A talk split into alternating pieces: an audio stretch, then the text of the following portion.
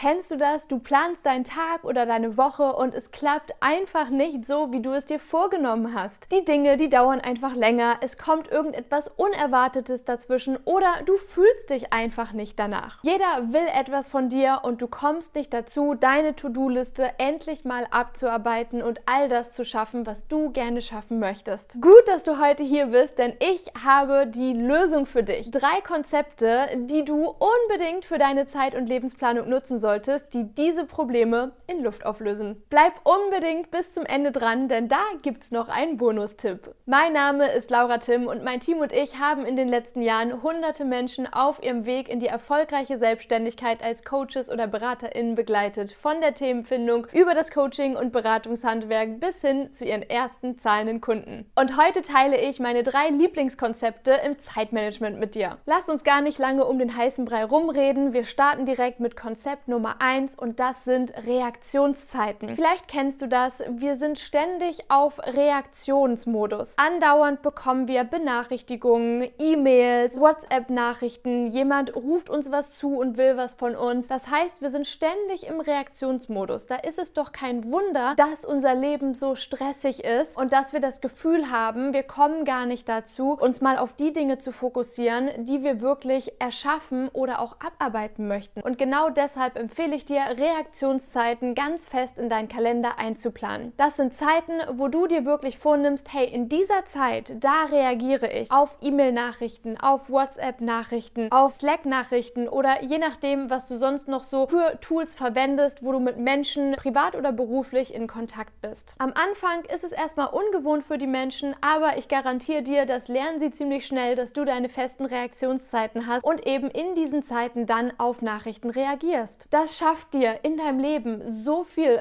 Raum und nimmt dir so viel Stress, immer reagieren zu müssen und du wirst dadurch garantiert mehr Zeit haben, weil du einfach diese Reaktion bündelst und in Batches abarbeitest. Ich mache zum Beispiel nur einmal die Woche meine E-Mails, einmal die Woche nehme ich mir 30 Minuten Zeit, immer Montagmorgens und arbeite meine Inbox, mein Posteingang komplett auf Null runter. Wenn etwas wirklich Wichtiges, Dringendes sein sollte in meinem Fall, naja, die Personen, die haben dann meine Handynummer, die würden mich dann auch anrufen. Das ist jetzt ein Beispiel von mir. Das heißt nicht, dass es in deinem Job zum Beispiel möglich ist, einmal die Woche nur die E-Mails zu machen. Das sage ich gar nicht. Aber du kannst dir ja mal überlegen, wie oft die Woche muss ich wirklich meine E-Mails machen. Als Arbeitnehmer vermute ich mal, ist es sinnvoll in den meisten Fällen zumindest einmal am Tag die E-Mails zu checken und wirklich runterzuarbeiten. Und da kannst du ja mal für dich schauen, ist das morgens, ist das nachmittags, ist das am frühen Abend oder ist es bei dir zweimal am Tag mit den Reaktionszeiten? Das kann auch gut sein und das ist völlig in Ordnung. Das Wichtige ist nur, dass dein gesamter Tag nicht aus einer einzigen Reaktionszeit besteht, sondern dass du wirklich schaust, dass du dir bewusst Zeitfenster raussuchst, wo du auf andere Menschen, auf die Nachrichten reagierst. Ich mache zum Beispiel auch nur einmal die Woche meine Post auf. Das ist auch eine Art von Reaktionszeit dann, weil wenn ich jedes Mal meine Post aufmachen würde, jeden Tag, dann zieht mir das ständig Energie. Ich würde mich immer wieder diesem Post aufmachen widmen, mich in diese Briefe reinfuchsen, überlegen, was mache ich jetzt damit. Nichts ist so dringend, dass es nicht eine Woche warten kann. Deshalb mache ich zum Beispiel immer sonntags meine Post auf, alle Briefe auf, guck, was ist das, was gibt es hier zu tun und reagiere dann auch entsprechend oder hefte ab. Und so spare ich mir richtig viel Lebenszeit, weil ich eben nicht jedes Mal die Energie aufbringen muss und mich jedes Mal da reinfuchsen muss und jedes Mal meinen Brieföffner rausholen muss. Ich mache es nur einmal die Woche und komme dann in dieser halben Stunde auch so richtig in den Flow rein und arbeite ab. Und das ist ein richtig gutes Gefühl. Das war jetzt ein Beispiel für meine E-Mails und für meine Briefe. Ansonsten habe ich aber auch 30 Minuten Reaktionszeit am Tag eingeplant, um in meinem Fall zum Beispiel meinen Teammitgliedern, meinen MitarbeiterInnen zu antworten, auf sie zu reagieren, Customer Support zu machen, auf Kundenfragen zu reagieren. Und deshalb habe ich 30 Minuten am Tag Reaktionszeit. Bei mir ist das aktuell immer nachmittags, weil ich für mich festgestellt habe, hey, morgens gibt es noch nicht so viel, wo ich darauf reagieren kann. Und genau deshalb habe ich sie auf den Nachmittag gelegt. Und hier merkst du schon, es ist ein Lernprozess. Dein Leben ist ganz anders als mein Leben wahrscheinlich. Und genau deshalb darfst du für dich schauen und lernen und ausprobieren und neugierig sein, was funktioniert für dich, was ist ein guter Zeitraum für deine Reaktionszeiten. Weil für mich war morgens nicht sinnvoll, für dich ist es ja vielleicht super sinnvoll, für mich ist nachmittags sinnvoll, für dich ist nachmittags vielleicht totaler Quatsch. Also hier schau mal und spiel mal damit rum und versuch verschiedene Reaktionszeiten aus und teste aus, wo hast du auch was zu reagieren, wo macht diese Reaktionszeit oder diese zwei Reaktionszeiten am Tag, wo machen die Sinn? Vielleicht reichen bei dir auch gar nicht 30 Minuten, vielleicht sind es bei dir 60 Minuten und auch das ist vollkommen in Ordnung. Wie gesagt, du kannst schauen, was zu deinem Leben passt, aber wichtig ist, dass du eben diese Abgrenzung machst und nicht ein einziges riesiges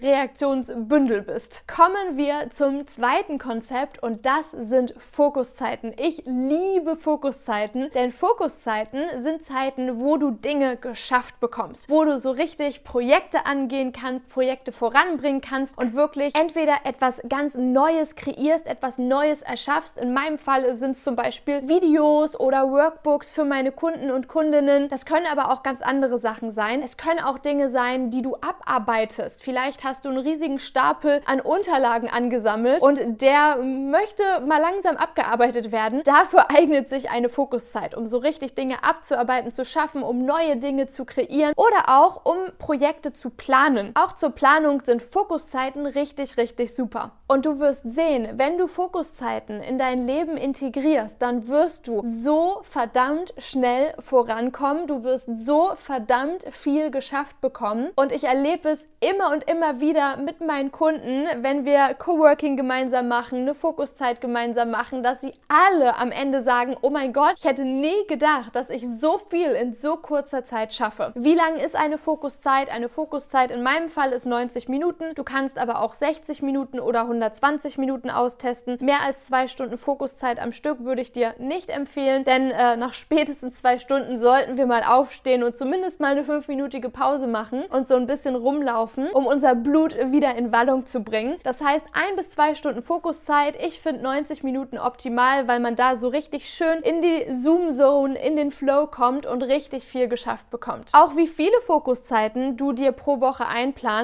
äh, ist dir überlassen. Ich persönlich habe fünf Fokuszeiten die Woche. Ich würde dir empfehlen, mal mit einer pro Woche zu starten. Du kannst dir mal eine berufliche Fokuszeit austesten, ja, an deinem Arbeitsplatz und eine private Fokuszeit pro Woche austesten, um eben private Projekte, Hobbys äh, im Haushalt oder was auch immer voranzubringen, die Urlaubsplanung zu machen, whatever. Ich empfehle dir also nicht direkt mit fünf Fokuszeiten pro Woche reinzustarten, weil wenn wir ganz viel auf einmal ändern wollen und extrem hohe Ansprüche dann daran haben, dann neigen wir dazu, es einfach überhaupt nicht zu machen und am Ende total frustriert zu sagen, das funktioniert nicht. Und genau deshalb fang mal klein an, fang mal mit einer Fokuszeit an und gib dieser einen Fokuszeit die Chance, dass du hier richtig viel zu entdecken hast und richtig viel geschafft bekommst. Und dann, wenn du es regelmäßig hinbekommst, eine Fokuszeit pro Woche zu machen, dann kannst du ja auch auf eine zweite erhöhen, auf eine dritte erhöhen und mal schauen, wo so deine Grenze ist und wie das so in dein Leben passt. Und vor allem auch, wie viel hast du denn überhaupt zu kreieren, zu planen oder aufzuräumen? Wie viele Fokuszeiten brauchst du denn überhaupt in deinem Leben, um dein Leben so zu leben, wie du es gerne leben möchtest? Und das kleine Note hier am Rande, das ist ja auch das, worum es im Zeitmanagement geht. Zeitmanagement ist Lebensmanagement. Das soll Spaß machen. Das ist Prioritätenmanagement. Es soll um deine Prioritäten gehen. Du planst und organisierst und lebst dir dein Leben, so wie es dir gefällt. Und Zeitmanagement ist auch nichts anderes als Selbstmanagement, Selbstführung und dazu in der Lage zu sein, dein Leben so zu leben, wie du es gerne leben möchtest. Und wenn du, ja, Beispiel Reaktionszeiten, immer nur im Reaktionsmodus bist, dann ist ja kein Wunder, dass du unzufrieden bist und nicht die Dinge geschafft bekommst, die du eigentlich gerne in deinem Leben machen möchtest. Das dritte und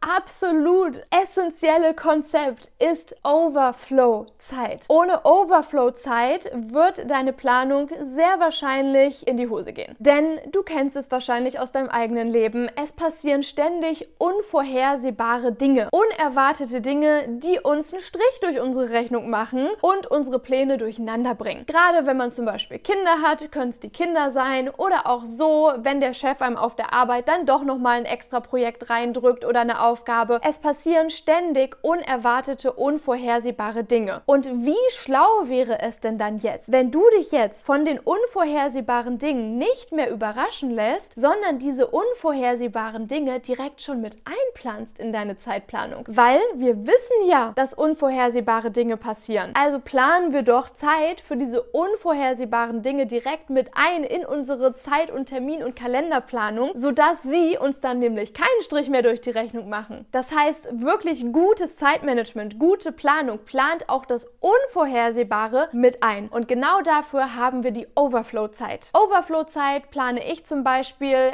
immer am Ende meines Arbeitstages. Meistens sind es 30 Minuten Minuten. Gegen Ende der Woche, so am Donnerstag oder Freitag, plane ich auch gerne mal 60 Minuten Overflow-Zeit ein, weil es gegen Ende der Woche schon auch sein kann, dass irgendwie vielleicht was liegen geblieben ist oder sich was angesammelt hat, dass ich das dann auch wirklich geschafft bekomme und nicht mit in die nächste Woche reinnehme. Das heißt, wenn du dir 30 bis 60 oder vielleicht, ne, wenn du kleine Kinder hast, auch äh, 90 oder 120 Minuten Overflow-Zeit einplanst am Ende des Tages, dann kannst du auf diese Zeit ausweichen, falls vorher etwas Unerwartetes passiert ist. Wenn an einem Tag gar nichts Unerwartetes passiert, dann kannst du die Overflow-Zeit einfach aus deinem Kalender löschen und was Schönes machen. Spazieren gehen, baden gehen, einen Film gucken, whatever. Ich fasse zusammen. Reaktionszeiten sind Zeiten, wo du auf andere Menschen reagierst, zum Beispiel auf E-Mails oder auf interne Company-Nachrichten oder auch per WhatsApp an Freunde. In meinem Fall zum Beispiel gehört auch Customer Support dazu. Ich empfehle am Anfang 30 bis 60 Minuten Reaktionszeit pro Tag einzuplanen und mal zu schauen, wie gut funktioniert das, brauchst du mehr Zeit oder ist das bei weitem zu viel Zeit für dich und mal auszuprobieren, macht es bei dir eher morgens, mittags oder abends Sinn oder möchtest du die Reaktion Reaktionszeit in zwei Reaktionszeiten pro Tag runterbrechen. Was für dein Leben und dich funktioniert, das wirst du nur herausfinden, wenn du es ausprobierst. Das heißt, plan einfach mal eine Woche und nach der Woche überleg dir, hey, hat das funktioniert? Wenn ja, was hat gut funktioniert, was will ich weitermachen? Das, was nicht so gut funktioniert hat, was hat da nicht so gut funktioniert? Und wie kannst du jetzt deine Planung anpassen, sodass es in der nächsten Woche besser funktioniert? Als zweites haben wir Fokuszeiten. Das sind Zeiten, wo du wirklich Projekte voranbringst, neue Dinge in die Welt bringst und erschaffst, alte Dinge abarbeitest, aufräumst oder Projekte planst. Ich habe so um die fünf Fokuszeiten die Woche, a 90 Minuten. Du kannst mal schauen, dass du mit einer anfängst, vielleicht auch zwei, eine private, eine geschäftliche, 60 bis maximal 120 Minuten. Und in dieser Zeit reagierst du nicht, lässt dich nicht ablenken, sondern bist wirklich fokussiert. Das dritte Konzept sind Overflow-Zeiten. Da empfehle ich auch so circa 30 Minuten, vielleicht sogar bis zu 120 Minuten am Ende des Arbeitstages einzuplanen, weil du mit unvorhersehbaren ungeplanten Dingen rechnest, die dazwischen kommen, damit deine Kalenderplanung dann trotzdem funktioniert und nicht aus dem Ruder gerät. Und ein Bonustipp,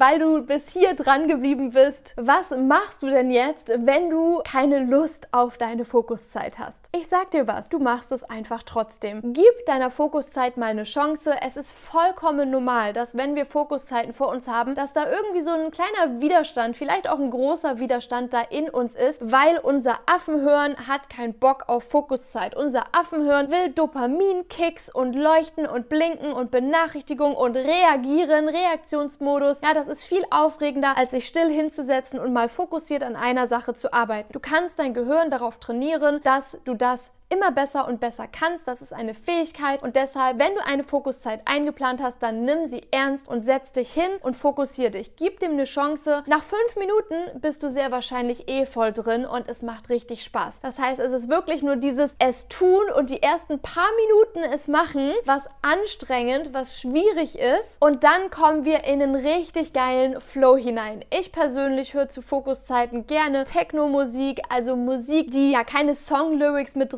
hat, wo mich die Songtexte nicht ablenken oder aber auch Brainwaves einfach mal auf YouTube schauen und das ist dann so Musik, die eben dafür sorgt, dass du wirklich in den Flow, in die Zone, in den Fokus reinkommst. Dann macht es auch richtig Spaß, da so zu hasseln und zu machen. Ja, zu manchen Fokuszeiten mache ich mir auch Beethoven an, das passt dann irgendwie besser vom Vibe her. Da kannst du einfach mal für dich schauen. Wenn du natürlich krank bist, Migräne hast, dann setz dich nicht hin und quäl dich durch eine Fokuszeit durch. Dann mach eine Pause. Aber bei allem anderen setz dich hin, am besten sagst du deinen Liebsten auch Bescheid, hängst einen Zettel an die Tür, machst dir so neues Canceling-Kopfhörer zum Beispiel rein, damit dich auch wirklich nichts und niemand ablenkt. Und wenn du Kinder hast, Mama, die ist in anderthalb Stunden wieder da, die macht jetzt eine Fokuszeit. Ist auch wichtig, dass die Kinderlein das lernen, dass Mama nicht immer sofort abrufbar ist, ist auch nicht gut. Ja, also ist jetzt hier kein Video über Erziehung, noch habe ich keine Kinder, aber viele, viele meiner Kunden haben Kinder und gerade als Mama, gerade als Papa ist es eben auch wichtig, den Kindern Kindern Grenzen zu setzen und beizubringen, Mama und Papa sind nicht immer da. Ja, du darfst auch lernen, dich selbst zu beschäftigen und selber mal deine Probleme zu lösen. Und wenn du das ein, zwei, dreimal die Woche machst, in der Fokuszeit nicht verfügbar zu sein, so glaub mir, das ist in Ordnung deine Kinder werden es überleben. Wenn es natürlich einen Notfall gibt, ist immer was anderes. Irgendwie, wenn Blut involviert ist oder so, okay, ja, dann brech ruhig deine Fokuszeit ab, aber ansonsten gibt es keine Ausnahmen. Ich sag bis ganz bald und schick dir ganz viel Liebe rüber, deine Laura.